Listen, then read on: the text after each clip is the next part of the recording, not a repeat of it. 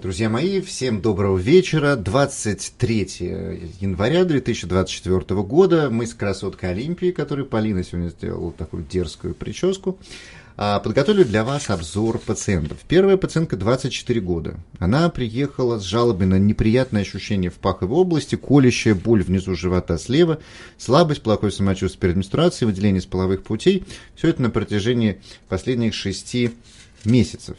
В августе 2023 года у пациентки была выявлена киста эндометриоидной левого яичника и аденомиоз, и наружный генитальный эндометриоз, и ретросервикальный эндометриоз. И, в общем, все вот это вот было выявлено. Плюс а, такая необычная ситуация, ну, цитология показывает наличие дисплазии легкой, L-сил, но при этом, при всем, вирус папиллома человека отрицательный.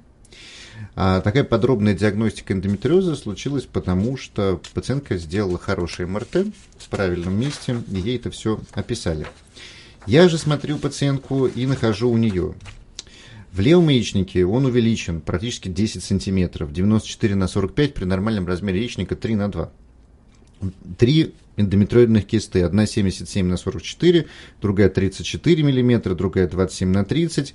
Правый яичник, благо, не изменен за шейкой с переходом и фиксацией сигмовидной кишки гипоэхогенный инфильтрат эндометриоидный, стелющийся с заднего свода на кишку, без прорастания стенки кишки, просто с фиксацией задней стенки, и интимно он прилежит к нему левый яичник и задней стенкой матки. Ну, в общем, есть классический такой развернутый эндометриоз. И э, есть картина эндометриоза матки, но незначительная.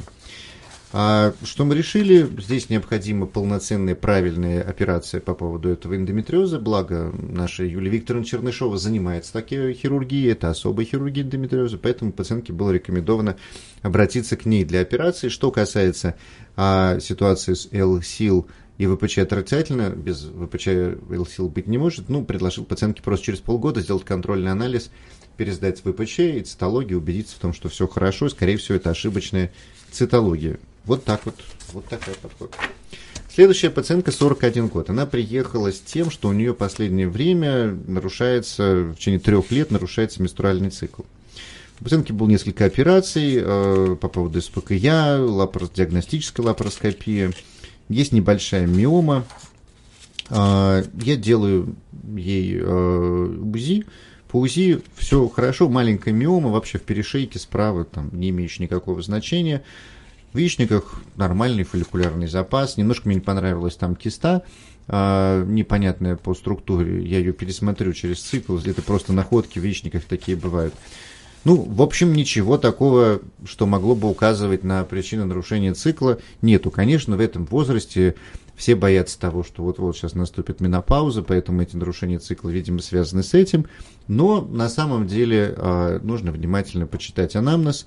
И пациентка отмечает, э, что она э, сталкивалась с проблемой э, депрессии, но обратилась с этой проблемой к психологу. Они вроде поработали, и тема отошла на задний план. Но на самом деле история бывает так, что человек обращается с депрессией к психологу, а не психотерапевту, а психолог не врач. И удается с помощью психолога эту депрессию просто-напросто, как говорится, снаружи замазать, ну, как делают э, мы, как это, тональным кремом, а внутри все этот процесс происходит. Но он, скорее всего, провалилась внутрь и сейчас дает нарушение цикла, поэтому пациентку я рекомендовал обратиться к психотерапевту, который бы диагностировал бы а есть или нет депрессии, при необходимости назначил препараты. Со своей стороны я назначил лишь э, анализы на, э, на ТТГ, Т4 свободный, пролактин, потому что именно эти истории необходимо исключать, то есть патологию щитовидной железы гиперпролактинемию, а в случае, если а, есть нарушение цикла. А не стал назначать ФСГ МГ и эстрадиол, потому что яичниках достаточно фолликулов, и они здесь не имеют никакого значения. Следующая пациентка 29 лет. Она приехала с тем, что она длительно принимает визану. С августа 2020 года, потому что тогда случилась а, апоплексия, разрыв а, кисты левого яичника, а, и она была эта киста эндометриоидная, и там нашли эндометриоз. И э, после этого ей назначили визану, чтобы эндометриоз не вернулся. Пациентка сейчас планирует беременность и переживает по поводу того, что никто однозначно не может сказать, сколько можно принимать визану безопасно. Визану безопасно можно принимать столько, сколько хочешь. По сути, это половинка контрацептива жанин. По сути, это моногистогенный препарат, такой как, например, какой-нибудь лактинет, который содержит в себе другой гистоген, левоноргистрел, и а, здесь просто другой гистоген ди, дииногест, который а, можно также принимать, он также с, как бы оказывает и контрацептивные свойства, если его принимать постоянно правильно и делать ошибок в приеме. И он никакого отношения, никак не сказывается на состоянии организма. Пациентка планирует беременность в ближайшее время, поэтому мы с ней обсудили а, только то, что можно отменить эту визанну и, по сути, планировать беременность.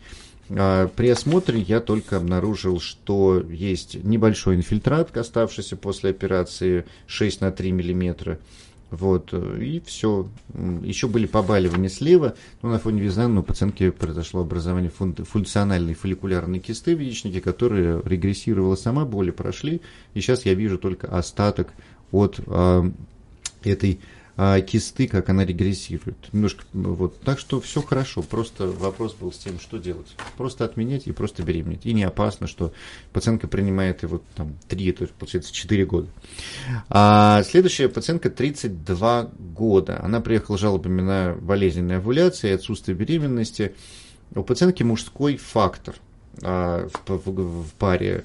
И было уже 6 попыток ЭКО, при этом получались нормальные эмбрионы, но они подсаживались, и была одна замершая беременность и две биохимические беременности, ничего не получается. При этом, при всем, а, эндометриозная киста левого яичника была, наружно-генитальный эндометриоз оперировали. И э, пациентка не знает, что делать дальше. При осмотре, э, сейчас, секунду, так, так, так, так, так, ага. Сначала что я нашел? При осмотре есть аденомиоз, причем второй степени за счет задней стенки, туда есть прорастание эндометриоидной ткани, разница в толщине 29 против 9 мм, ну то есть одна толщина стенки 29 мм, другая 9, то есть достаточно глубоко прорастает эндометриоз, но а, без, э, это, это беременеющая матка, здесь все хорошо, ну то есть это не та история, когда очень выраженный эндометриоз, поэтому больше изменений находится в субсерозной зоне, а не вокруг эндометрия. Дальше яичнике э, мелкие кисты а, эндометриоидные, прямо крошечные 5 мм, которые э, переходят на крестцово-маточную связку, и там несколько маленьких инфильтратов. Ну, то есть минимальные проявления остаточной эндометриоза после операции, но значения не имеют. И за счет спаечного процесса яичники спаяны между собой и находятся по занимательном пространстве, что очень удобно для того, чтобы делать пункцию при ЭКО. Пациентка очень боится того, что может быть э, рецидив эндометриоза на фоне продолжающихся попыток ЭКО. Вот. И э, ну, вот этот эндометриоз, который я обнаружил, он на самом деле совершенно не опасен, с ним можно делать и следующее ЭКО, и стимуляции, и все в порядке. А, и тут очень важный момент. Пациентка сама рассказывает, что в процессе того, как вот не получались эти ЭКО, она начала ходить к психологу и разбираться с вопросами своего отношения к беременности. Выяснилось, что на ранних этапах эта ситуация была передавлена, было большое внешнее воздействие, пациентка в целом была не очень готова. И сейчас она говорит, вот где-то последние 6 месяцев я только на самом деле искренне, четко и абсолютно однозначно понимаю, что во мне созрело чувство материнства, потребности материнства, именно того материнства, о котором я хочу. И вот это чувство ей пришло сравнительно недавно, а подсадки эмбрионов были достаточно давно в этой истории. И поэтому э, моя рекомендация с учетом устойкого мужского фактора была все-таки обратиться дальше в ЭКО, сменить руку, и уже хорошие эмбрионы будут точно приживаться, потому что только сейчас в сознании женщины появилось четкое желание и понимание того, что будет. Потому что если хороший эмбрион, то в общем и целом при такой нормальной матке а, все будет хорошо. Эндометриоз здесь для приживы, приживания эндометриозов, не, эмбрионов не имеет значения. Поэтому обязательно, видите, нужно было в первую очередь разобраться с головой, а не, как я говорю, сливать эмбрионы в неподготовленном организме. А, эмоционально неподготовленном организме. 36 лет следующей пациентки, жалоб нет, она приехала с тем, что случайно у нее обнаружили, случайно, обратите внимание, обнаружили миому, но она давно не наблюдалась у гинеколога, 3-4 года туда не ходила. До этого типа все было хорошо. Вот, а, и а, сейчас жалоб нет. Посещала гинеколога более трех лет. И вот обнаружили уплотнение в области живота, и вот, собственно говоря, сейчас обнаружили миому. Миома очень сложная, прям реально очень сложная. Сейчас я покажу. Суммарно, пациентке 36 лет, а, не рожавшая. А, суммарно тут вот такая картинка, попробую показать. Значит, вот эта матка, она отклонена к сзади. Попробую вот отсюда показать. Это передняя стенка, это задняя стенка. В области перешейки большой узел 9 сантиметров с маленьким компонентом. В передней стенке конгломерат из раз-двух вот этих вот узлов с маленьким вот этим и маленьким узлом в дне субсерозном. Вот этот, вот этот узел, вот этот узел и вот этот узел располагается на левом ребре сумме в одном пакете. Я здесь их с разрывом нарисовал, но они на самом деле соединены в один пакет. И вот в этом одном пакете расстояние от этого узла до вот этого узла, вот в этом пакете, составляет 16 сантиметров. Ну, то есть вот это вот такая большая колбаса такая, состоящая из трех узлов, по левому ребру в 16 сантиметров. Ну, то есть, каждый узел здесь, один по передней стенке 78 на 62, другой 65 на 44, то есть, вот, эти вот, вот этот узел практически 8 сантиметров, этот 7 сантиметров, этот 9, и вот они вот такой объединяются. И вот э, здесь сложная миомэктомия, потому что матка практически, ну вот в этих крупных узлах, которые объединены в этот конгломерат, и вот да, из-за того, что эти узлы располагались слева от матки, было пространство, круп, ну как бы достаточно широкий таз, они не давали никакой картины. У пациентки ничего не выбухают. То есть просто все узлы располагая, расложились в горизонтальной плоскости. И да, вот это было пропущено. Здесь миомэктомия и, э, ну, сложные. Но все-таки наши хирурги пойдут а, лапароскопический, потому что доступ там есть, и можно сделать временное клипирование маточных артерий, положить клипсы на собственные связки, ну, то есть обеспечить бескровность этой операции. Ну, при необходимости, возможно, будет конверсия в лапаротомию, если будет что-то не получаться. Другая история, пациентке 34 года, она, она сдает цитологию, и там аскус приходит, то есть антиклинические клетки неясного значения, но положительный 33 тип ВПЧ. Это суммарно получается легкая дисплазия, с учетом того, что э, больше 30 лет, это уже показание к либо эксцизии, либо конизации. С учетом того, что там третий тип зоны трансформации, переходная зона ушла в канал, и мы ее не видим, здесь конизация. Но проблема в том, что к шейке подобраться невозможно. При осмотре а, в зеркалах шейка глубоко, находится высоко в переднем своде и задавлена передним сводом. То есть она вот сюда поднята. То есть задний узел перевернул матку кверху и шейку задрал вверх и к ней нет доступа никакого, там еле-еле цитологию можно было взять.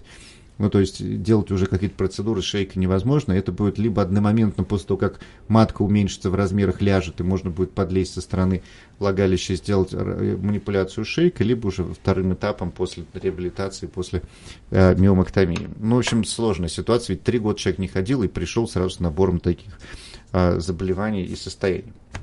Следующей пациентке 36, нет, это я уже сказал, это я уже рассказал. Следующей пациентке 25 лет. Она приехала с жалобами о том, что у нее нарушен менструальный цикл 17 лет. А, но сразу же читаем, что нарушен, месячные у нее тоже в это время начались, но пациентка говорит, я сильно похудела, менструации пропали. Дальше месячных не было, потом, как всегда, э, потом было еще задержки, ну и потом э, цикл налаживался, но колебался сейчас варьирует 24-36 дней, но на самом деле пациентка приехала с относительно регулярным циклом. А, я смотрю, делаю ей УСИ, и по УСИ все прекрасно. 25 день цикла, а, желтое тело есть, никаких э, ситуаций. А, и ту -ту -ту -ту -ту.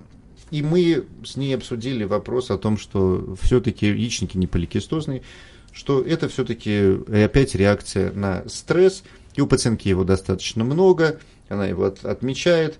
Вот, э, также у пациентки, вот она сама описывает, у меня говорит, есть э, акне, рост нежелательных волос, ломкость волос, но при этом при всем акне не на лице, а на спине, и там единичные.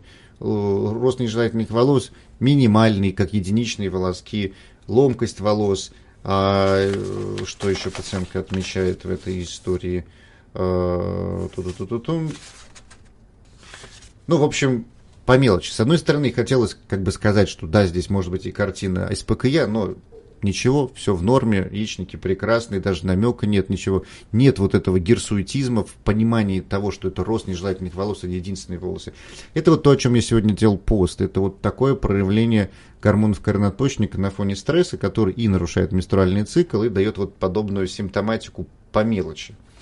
А, ну, пациентка э, пошла в гинекологу, и вот, как говорится, сейчас новое веяние, когда сказать нечего – пациентке поставили вторичную олигоминорею, и тут же понеслось железодефицит, назначили внутривенно мильгаму, цифофлавин, этоксидол, ликфер, аскорбиновую кислоту, избанов, витамин D, магний, хром, витамин С, витамины для волос, для ногтей, йод, до и капельниц нужно было принимать эпсисорб, гастрокомплекс, липроксол, экстракт корня лопуха, популин. Все заключают, в общем, ну, новое такое назначение. Любой человек приходит и понеслось ему с, с ног до головы. Почему-то я их вот как бы некоторым образом прямо не люблю. Потому что, ну, на самом деле, взять и вот как бы накидать вот всего, что есть в одного человека, накапать ему в вену черт знает чего, и вот типа выздоравливай. Ну, безусловно, стрессовая ситуация от такого количества лечения может пройти или усугубиться. Здесь в зависимости от того, кто что во все это, в это поверит.